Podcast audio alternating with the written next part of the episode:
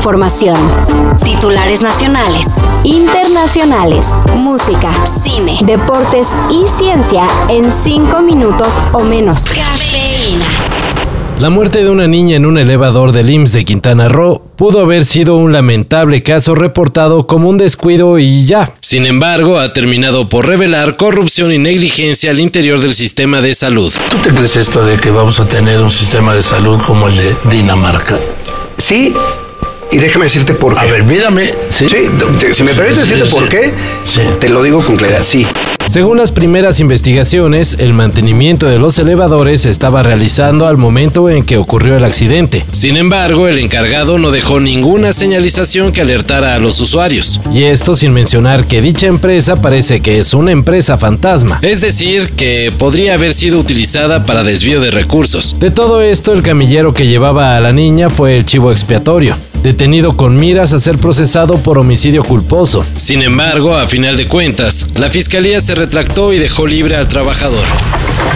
Seis muertos y dos heridos fue el saldo final del ataque contra policías reportado la noche del martes 11 de julio en Tlajomulco, Jalisco. La delincuencia organizada atacó cobardemente a personal de la Fiscalía del Estado y de la Policía Municipal de Tlajomulco.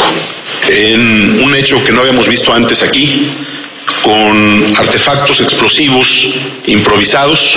Advirtió el gobernador Enrique Alfaro, quien confirmó en conferencia de prensa que los elementos llegaron al lugar del ataque en respuesta a una falsa denuncia hecha por una supuesta integrante del grupo de madres buscadoras. Y esto hará que, por el momento, se suspenda la ayuda del gobierno a la búsqueda de personas desaparecidas. Y por eso también necesitamos mandar un mensaje contundente de que no podemos permitir en Jalisco este tipo de actos de terror. Esto es eh, otra cosa. Se dieron a conocer los nominados a los Emmys. Y para sorpresa de nadie, Succession es la serie que acaparó buena parte de las categorías. Por ejemplo, está la triple nominación a Mejor Actor que se llevaron Kieran Culkin, Jeremy Strong y Brian Cox. Así es, los tres actores de la intrigante serie sobre la familia dueña de un imperio de medios pelearán por el galardón. Um, yeah, that's his dick. His sent you a picture of his dick by mistake. Well, it's pretty obvious.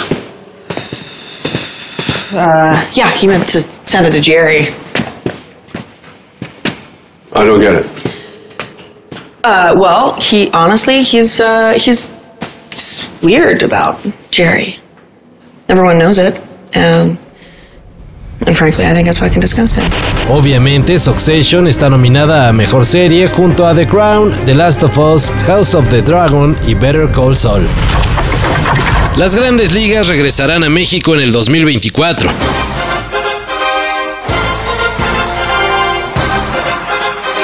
La MLB confirmó ayer que su World Tour llegará a nuestro país con un par de partidos de temporada regular entre los Astros de Houston y los Rockies de Colorado. Los juegos se disputarán el 27 y 28 de abril en el estadio Alfredo Harpelú.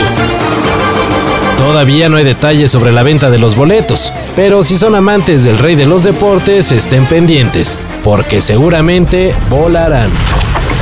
Soy un novelista que ha defendido su libertad esta cita podría resumir de alguna manera la esencia de los pensamientos de Milán Kundera y el compás que dirigió permanentemente su obra. Murió Milán Kundera. Ya nadie habla de Milán Kundera. Y ese no era cualquiera. Ya nadie habla de Milán Kundera. Checoslovaquia te espera. Ya nadie habla de Milán Kundera. El fallecimiento del escritor checo, autor de La insoportable levedad del ser, fue confirmado ayer por la mañana por la vocera de la organización que lleva su nombre. Además de novelista, Milán Kundera fue poeta, dramaturgo y un ensayista que en varios de sus textos reflexionó de manera sarcástica sobre la condición humana ante la modernidad. Como defensor de la herencia de Miguel de Cervantes, Kundera creyó siempre en la novela como remedio de la desesperanza. Descansa en paz.